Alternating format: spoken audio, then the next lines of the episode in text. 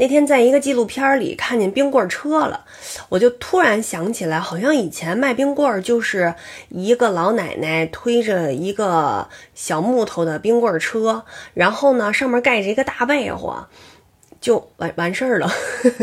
我还记得那个冰棍儿好像装在一个纸盒子里，冰棍儿外边包着一个很薄的纸，有红果的、小豆的。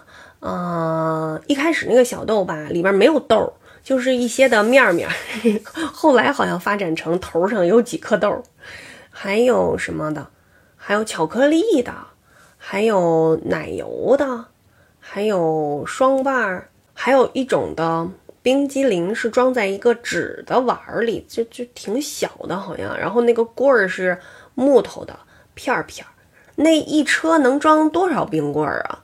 就是如果在路上卖的话，它那一个棉被能坚持多长时间呀？我就总觉得以前有好多事儿吧，特别神奇。你说现在，即便是把那冰棍儿放在呃一个大的冰柜里头，买的时候也经常哈有夏天一举起来人都化成那样了。但是以前的冰棍儿，我好像很少买着都已经化了的。